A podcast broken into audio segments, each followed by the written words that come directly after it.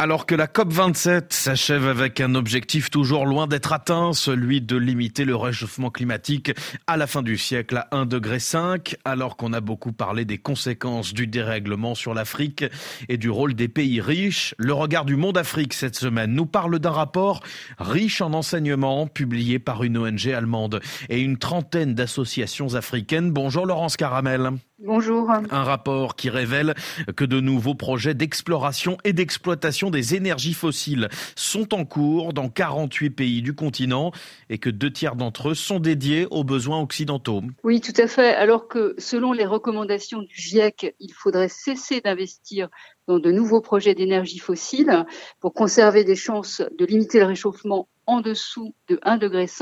Ce rapport, publié par l'ONG allemande Urgewald, montre que l'Afrique reste actuellement un champ massif de prospection pour les multinationales occidentales.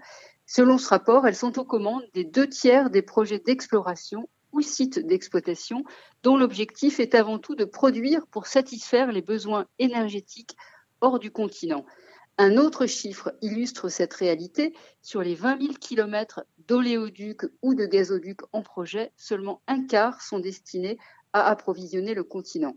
Total Energy, dont le projet d'exploitation en Ouganda cristallise beaucoup de critiques, est l'acteur le plus important de cette expansion. Des projets à plusieurs milliards de dollars, mauvais pour le climat comme pour le développement de l'Afrique, c'est ce que vous dit l'un de vos interlocuteurs. Les ONG africaines présentes à la COP ont fait entendre une voix différente des chefs d'État qui, au nom du droit au développement, ont réclamé la possibilité pour le continent d'exploiter ses énergies fossiles. Leur plaidoyer ne se justifie pas seulement au nom de la lutte contre le dérèglement climatique, il s'appuie aussi sur le bilan de décennies d'expérience au terme desquelles 600 millions d'Africains demeurent sans accès à l'électricité. L'exploitation des hydrocarbures a créé des rentes pour de petites élites installées au pouvoir et dans certains pays comme le Nigeria, elle s'accompagne aussi de désastres écologiques. Et Laurence Caramel, le rapport dénonce aussi le rôle des investisseurs. Oui, derrière chaque projet, il existe un écosystème financier qui associe des banques, des assureurs et toutes sortes d'investisseurs.